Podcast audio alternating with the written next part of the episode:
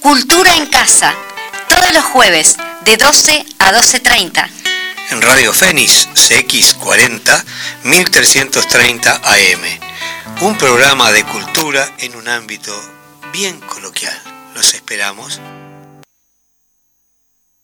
Están en algún sitio, concertados, desconcertados, sordos, buscándose, buscándonos bloqueados por los signos y las dudas, contemplando las verjas de las plazas, los timbres de las puertas, las viejas azoteas, ordenando sus sueños, sus olvidos, quizá convalecientes de su muerte privada. que no están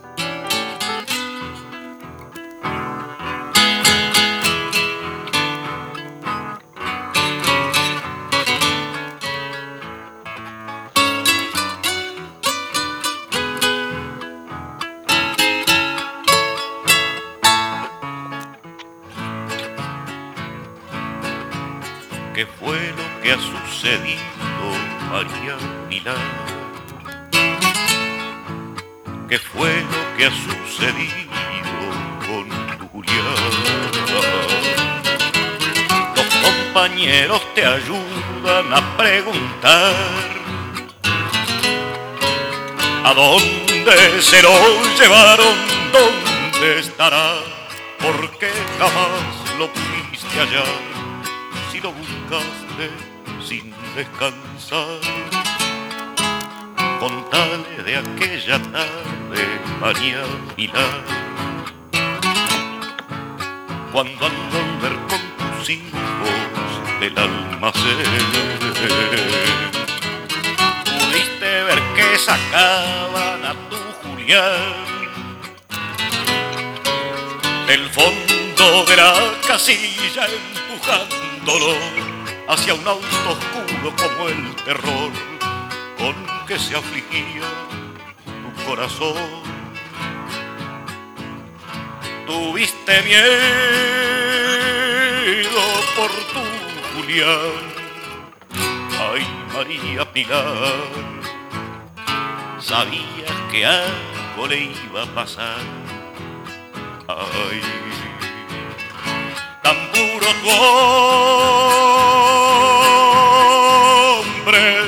María Pilar. Ay, tan preocupado por los demás. Ay.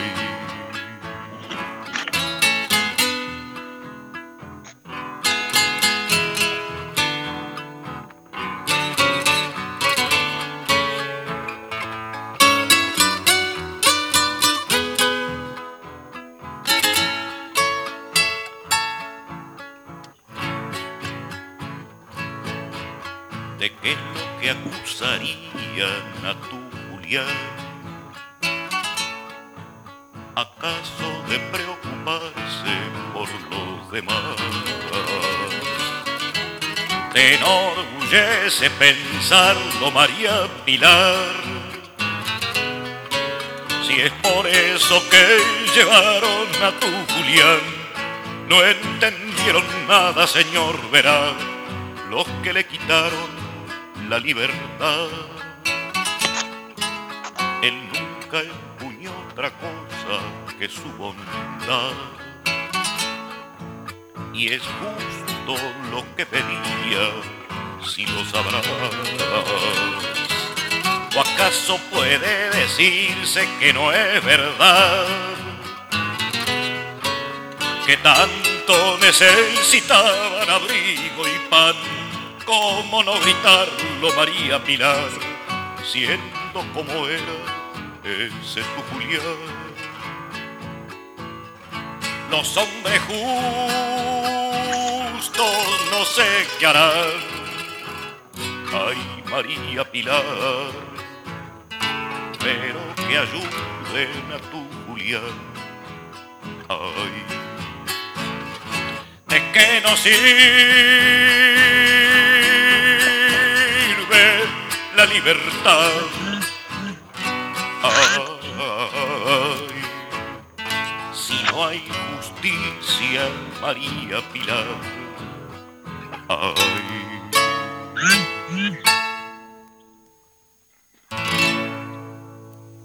Cultura en Casa, muy buenos días. Aquí les habla Eduardo Larbanois. Un placer poder conversar con ustedes.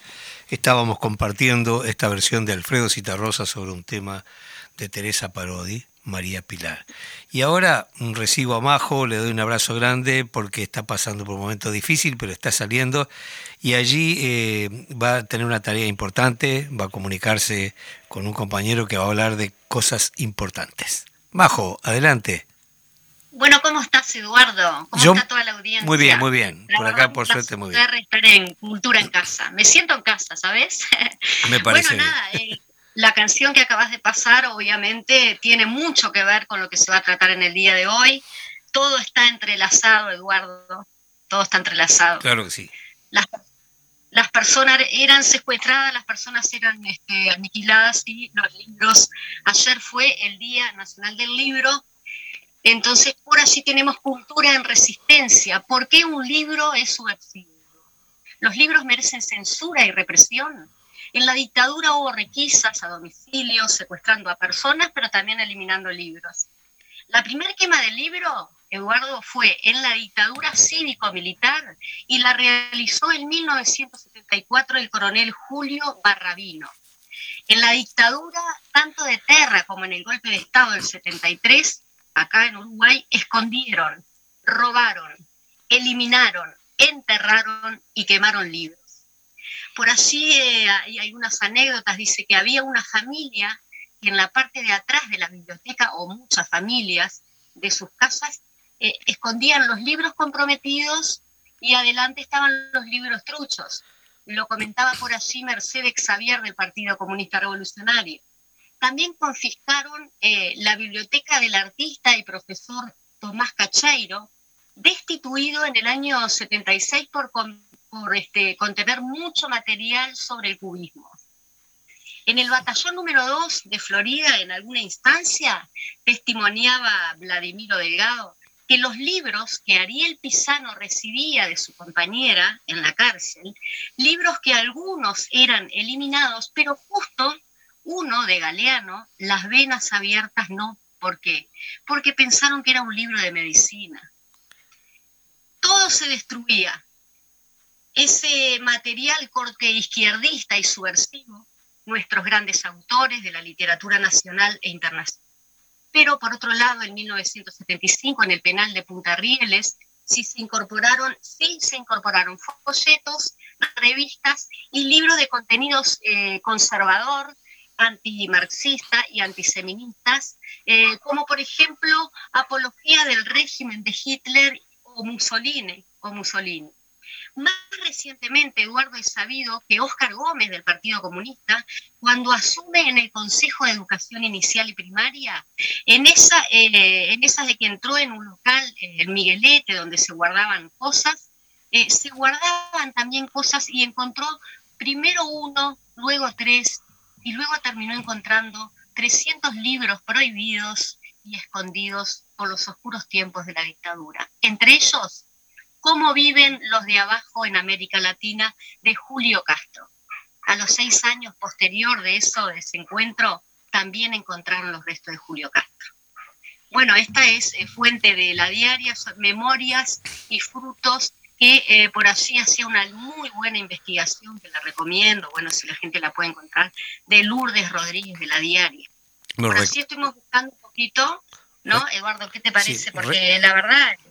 Eh, recordemos, recordemos que quienes quemaron libros fueron los nazis y fue la Iglesia Católica del periodo de la Inquisición, ¿verdad?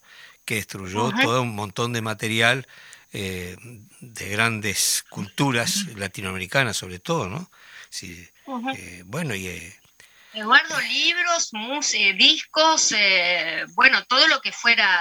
Hay que tener claro, hay que tener claro, y el sistema lo tiene, que cuando tú te colonizás, si no colonizás culturalmente, nunca lo lográs.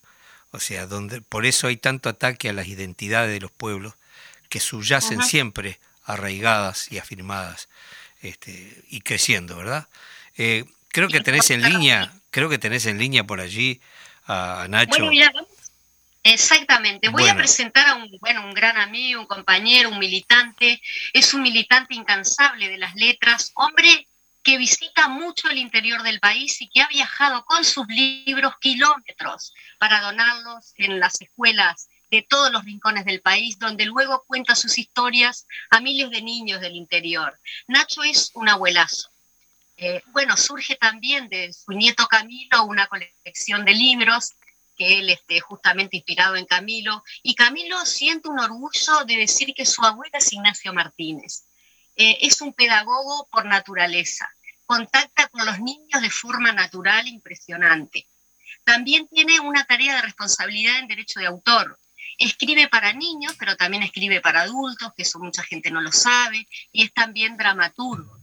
Escribe artículos periodísticos para voces, analizando la política actual del país, sin que le teme el pulso.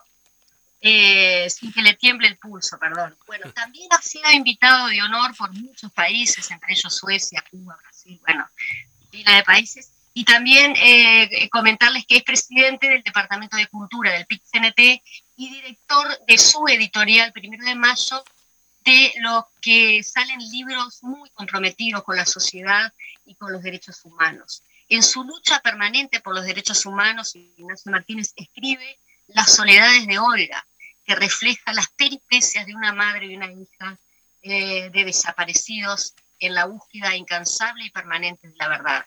También eh, otro libro que escribe, comprometido también con los derechos humanos y de denuncia, Espionaje en dictadura, que es un relato del militar Mauro Gambetta. Podría seguir hablando, pero le vamos a dar paso a Ignacio Martínez. Hola, ¿cómo andan?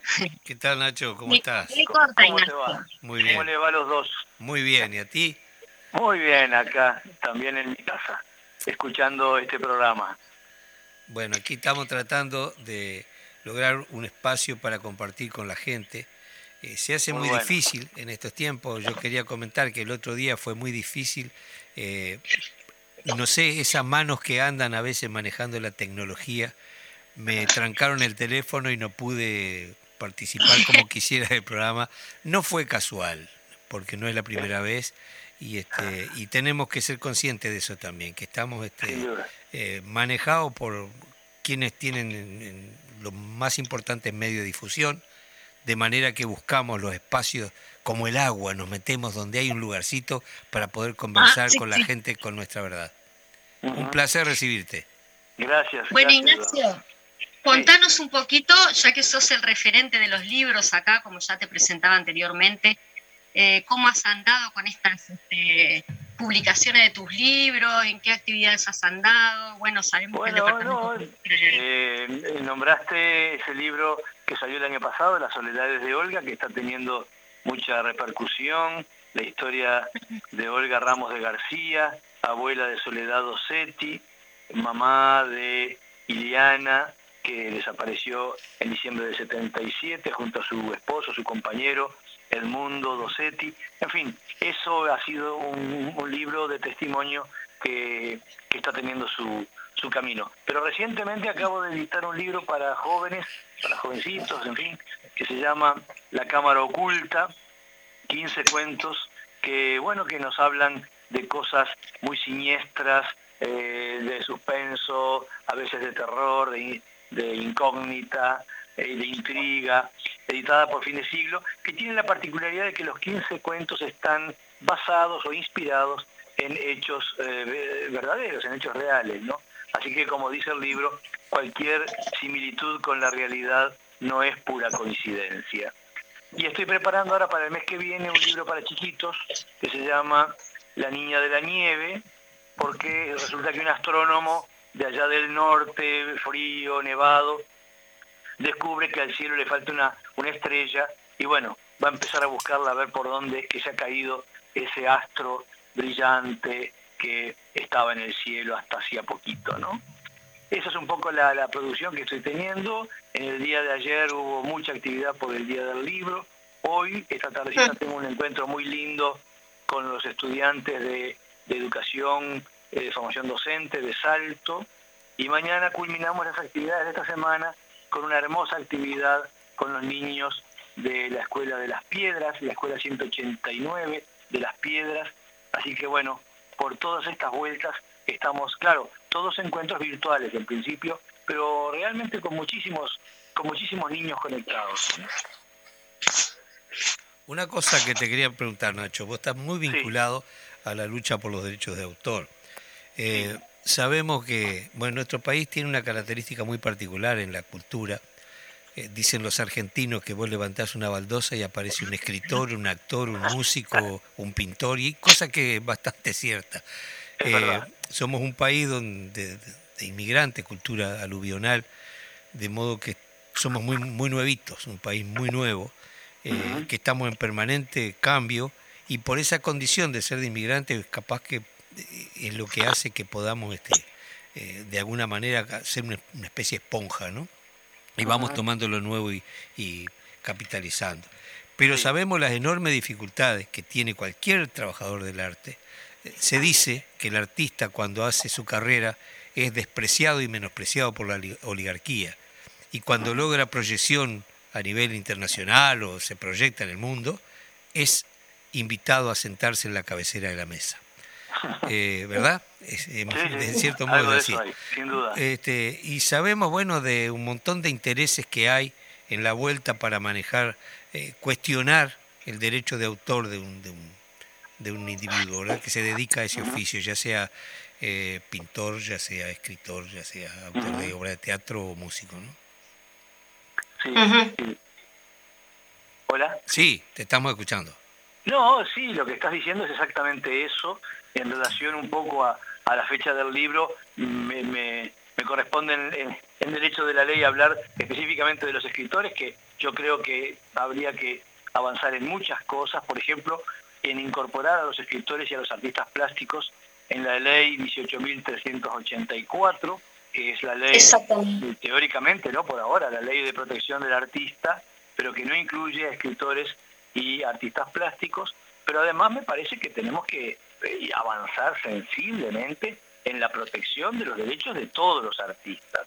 No solamente del porcentaje que reciben por, por la, eh, compra de un disco o la venta de una entrada o, la compra de un, libro, sino en otro terreno incluso más abarcativo, ¿no? El derecho a un retiro, el derecho a una cobertura social digna, el derecho al sistema integrado de salud, en fin, a la protección como trabajador, ¿no? El artista es un trabajador de la cultura y como tal debería tener una eh, precisamente cobertura social que le ampare la mejor de las condiciones para una vida digna, ¿no?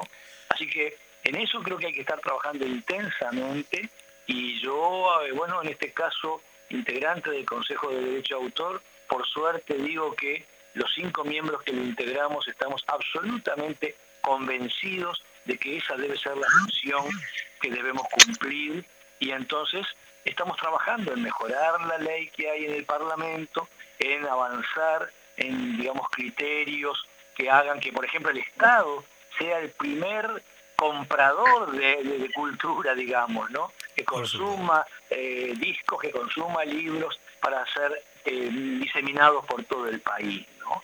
Así que sí, en ese estoy trabajando desde hace tiempo y me comprometo desde el, desde el inicio, hace ya seis años, siete años, con todo este tema de los derechos de autor que nos ha encontrado Eduardo en el mismo camino en varias oportunidades. ¿no? Claro que sí. Eh, yo, sabes que hay una cosa puntual, ¿verdad?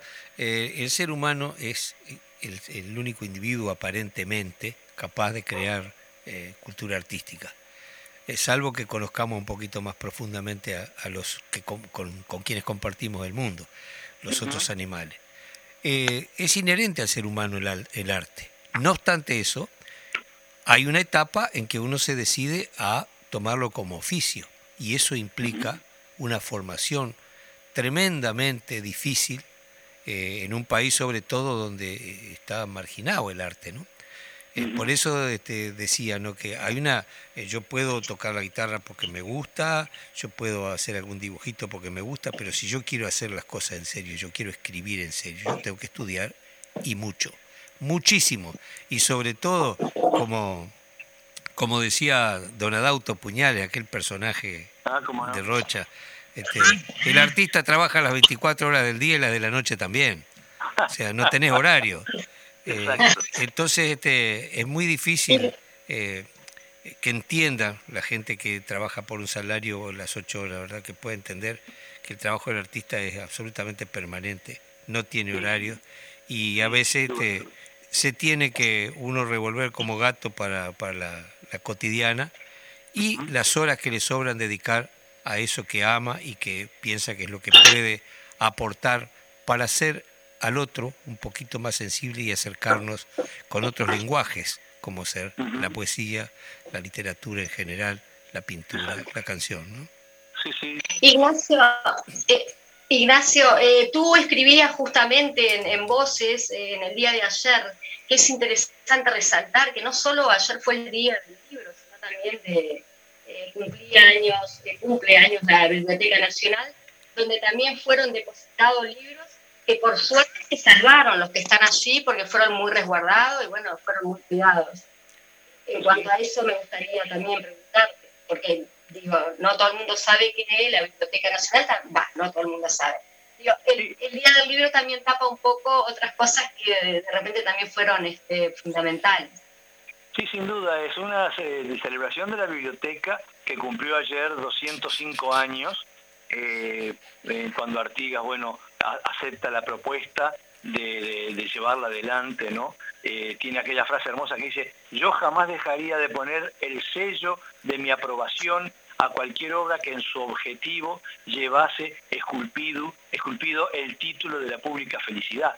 Él sabía muy claro de que la cultura es parte de la pública felicidad. Sin cultura no hay pública felicidad. Y es un poco lo que planteaba Eduardo, ¿verdad? Aquí en la sociedad toda eh, necesita de, la cultura, de la gente que producimos eh, cultura y el Estado, que es la estructura, digamos, eh, institucional de esa sociedad, debe corresponderle a la sociedad con la mayor cantidad de políticas culturales, como es, bueno, sin duda, la proliferación de, de promoción de las artes en su más amplia expresión, pero al mismo tiempo también la idea de promover a nuestros artistas en el exterior, eh, convertirse en un verdadero agente cultural, ¿no? Y en ese marco es que me parece importante hablar de, de, los libros, sí, pero de la música, de las artes plásticas, de todo ese rubro de artesanías que también sin duda deben estar incorporados, de la danza, en fin, es larguísima la nómina de posibilidades y de responsabilidades que debe tener el Estado con respecto a la cultura de nuestro país. En el PCNT, tú lo sabes muy bien, Majo, tenemos esa frase formidable que dice, los cambios son culturales o no son. Y si no hay cambios culturales, estaremos retrotrayéndonos a un sistema cada vez de mayor barbarie, ¿verdad? Ayer lo comentábamos con Eduardo, justamente que Eduardo músico, obviamente no está pudiendo salir a, tocar eh, por razones obvias, y hay muchos artistas, o eh, tanto músicos como escritores, bueno, escritores, pintores, actores, que no están pudiendo desempeñar su trabajo. Sí, sí. Por eso eh, yo reivindico algo que ha estado circulando en las redes cuando dicen feliz día del libro. Bueno, no hay tanta felicidad en esto, ¿no? No hay tanta felicidad cuando hay muchísimos artistas que están solicitando, pidiendo, reclamando el justo derecho a ser atendidos eh, y asistidos en la mejor manera posible para que ni su vida ni su creación se vean deteriorados. Eh, Nacho, sabes que eh, tenemos posibilidades de que en breve nuestro espacio sea un poquito mayor, porque lamentablemente el tiempo que tenemos es tan pequeño y tenemos tanto para hablar que nos da mucha pena a veces tener que cortar, porque bueno, los compromisos este, del espacio este, contratado nos obligan de repente a, cortar la, cosa. De todos modos, eh, vos sos de esta casa, de manera que te vamos a molestar más de una vez, porque necesitamos mucho conversar y profundizar cosas que la mayoría de la sociedad desconoce. Porque los grandes medios no se dedican muchas veces a difundir las pequeñas cosas que conforman eh, nuestra identidad, nuestra idiosincrasia, eso que nos hace diferentes e interesantes para quienes nos visitan, que somos distintos, esa diferencia que suma. ¿no? Eh, tenemos que despedirnos, ¿verdad, Majo?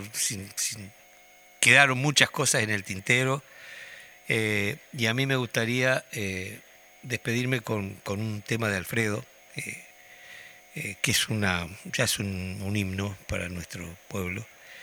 Un gran abrazo para vos, Eduardo, para Majo y para toda la audiencia. Bueno, muchísimas gracias y nos vamos a ir escuchando este el adagio, ese tema emblemático de, de Alfredo Citarrosa, que forma parte de la, de la más rica historia de nuestro país. Abrazo grande a toda la audiencia y muchísimas gracias, compañero operador, y a la gente de la casa que nos permite llegar a ustedes.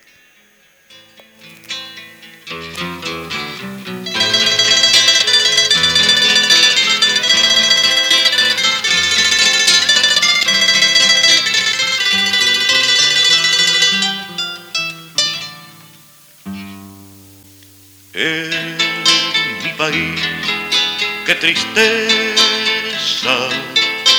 la pobreza y el rencor.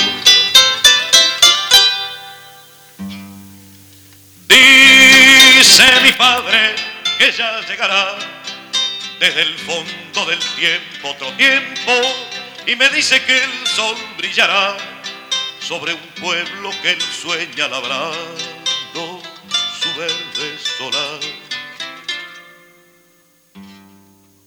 en mi país, qué tristeza, la pobreza y el rencor.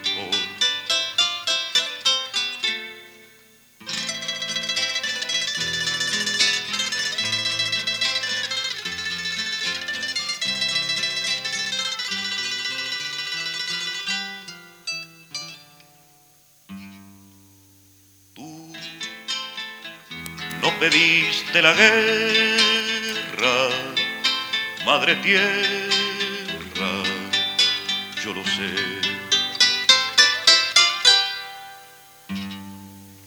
Dice mi padre que un solo traidor puede con mil valientes. Él siente que el pueblo en su inmenso dolor hoy se niega a beber en la fuente clara del honor.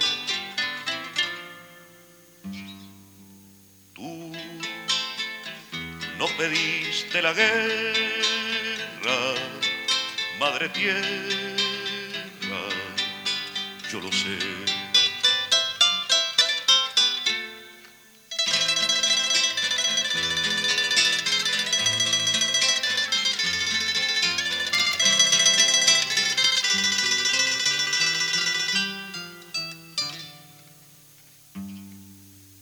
En mi país somos el futuro lo dirá.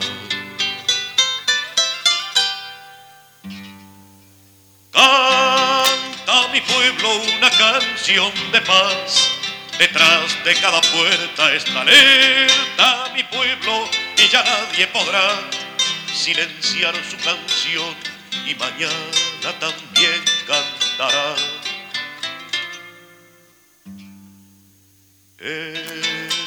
País somos duros,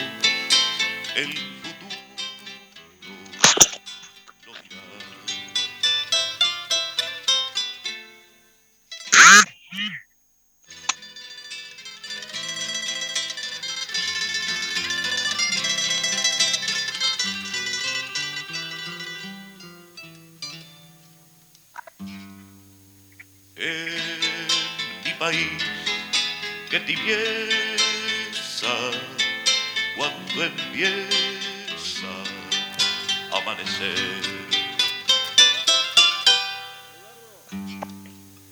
Dice mi pueblo que puede leer en su mano de obrero el destino y que no haya divino ni rey que le puedan marcar el camino. Majo, ¿me estás escuchando? Bueno.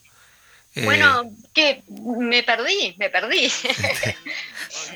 Te, perdiste, bueno, yo... Eh, se nos fue eh, Nacho, se nos fue Nacho. Sí, yo hablé con él, este, agradecí, por cierto, este, muy importante su, su presencia y obviamente lo vamos a tener que llamar más de una vez, como a todos los invitados, porque siempre queda mucho hilo para cortar.